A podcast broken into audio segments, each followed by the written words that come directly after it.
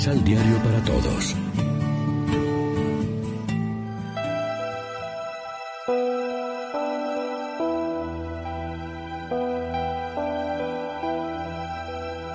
Primera lectura. Los insensatos pensaban que los justos habían muerto, pero ellos están en paz. Del libro de la sabiduría.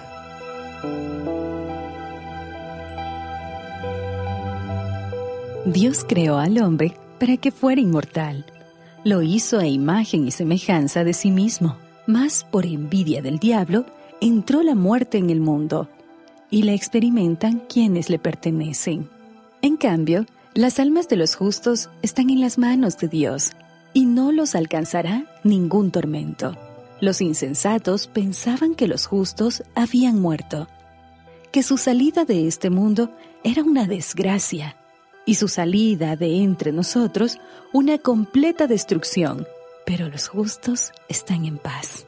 La gente pensaba que los sufrimientos eran un castigo, pero ellos esperaban confiadamente la inmortalidad después de breves sufrimientos, recibirán una abundante recompensa. Pues Dios los puso a prueba y los halló dignos de sí.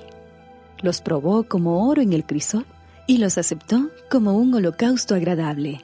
En el día del juicio brillarán los justos como chispas que se propagan en un cañaveral. Juzgarán a las naciones y dominarán los pueblos. Y el Señor reinará eternamente sobre ellos los que confían en el Señor comprenderán la verdad, y los que son fieles a su amor permanecerán a su lado, porque Dios ama a sus elegidos y cuida de ellos. Palabra de Dios.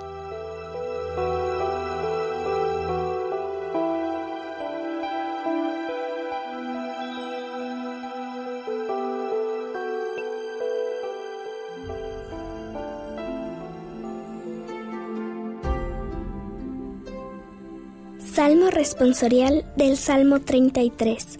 Bendigamos al Señor a todas horas. Bendigamos al Señor a todas horas. Bendeciré al Señor a todas horas, no cesará mi boca de alabarlo. Yo me siento orgulloso del Señor, que se alegre su pueblo al escucharlo. Bendigamos al Señor a todas horas. Proclamemos que grande es el Señor y alabemos su nombre. Cuando acudía al Señor, me hizo caso y me libró de todos mis temores. Bendigamos al Señor a todas horas. Vuélvanse a Él y quedarán radiantes.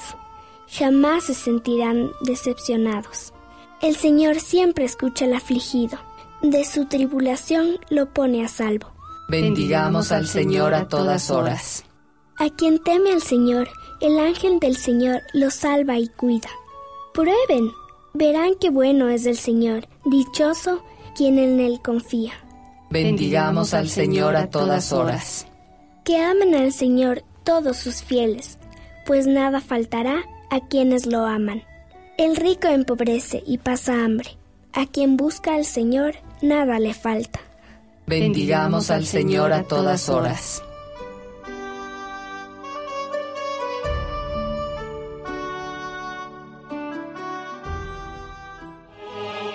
Proclamación del Santo Evangelio de nuestro Señor Jesucristo, según San Lucas.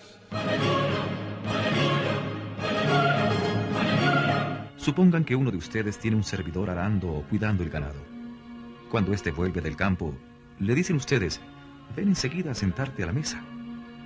No le dicen más bien, prepárame comida y ponte el delantal para servirme, y después que yo haya comido y bebido, tú lo harás a tu vez. Y después, ¿Se sienten agradecidos de ese siervo porque hizo lo que le mandaron? Esto vale para ustedes. Cuando hayan hecho todo lo que les ha sido mandado, digan, somos servidores que no hacíamos falta. Solo hicimos lo que debíamos hacer.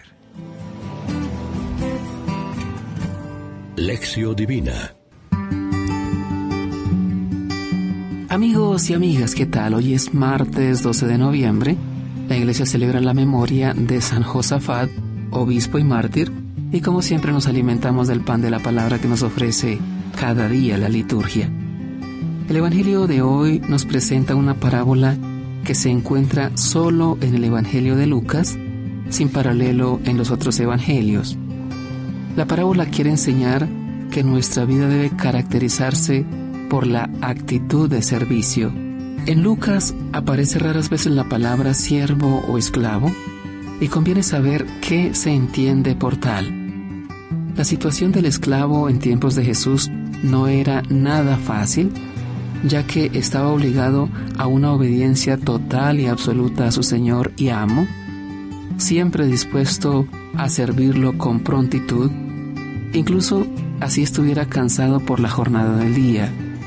Su trabajo no está sujeto a la paga y menos a la gratitud, sino a la obediencia y al cumplimiento que, como esclavo, tiene que hacerlo sin cuestionar. Su amo, además de ejercer poder de decisión sobre su persona, llegando incluso al castigo inmisericorde, es también dueño de su vida y de sus cosas.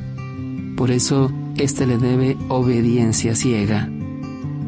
Jesús dice que en la construcción del reino tengamos conciencia de que no somos más que siervos y que solo hemos hecho lo que teníamos que hacer. El Papa Benedicto XVI inició su pontificado justamente con estas palabras. No soy más que un humilde servidor en la viña del Señor, y como tal hizo lo que le correspondía con caridad y entrega, sin esperar recompensa alguna. Reflexionemos. Llevamos una vida cristiana que a los ojos de los insensatos es inútil, pero justa a los ojos de Dios. Servimos al Evangelio con la certeza de que nuestro servicio es inútil pero necesario? Oremos juntos. Nuestra vida te pertenece, Señor, porque de ti hemos recibido todo. Por eso hoy te presentamos todo nuestro ser como una ofrenda perenne de amor. Amén. María, Reina de los Apóstoles, ruega por nosotros. Complementa los ocho pasos de la Alexio Divina adquiriendo el emisal Pan de la Palabra en Librería San Pablo o distribuidores. Más información www.sanpablo.co Pan de la Palabra. Reflexión.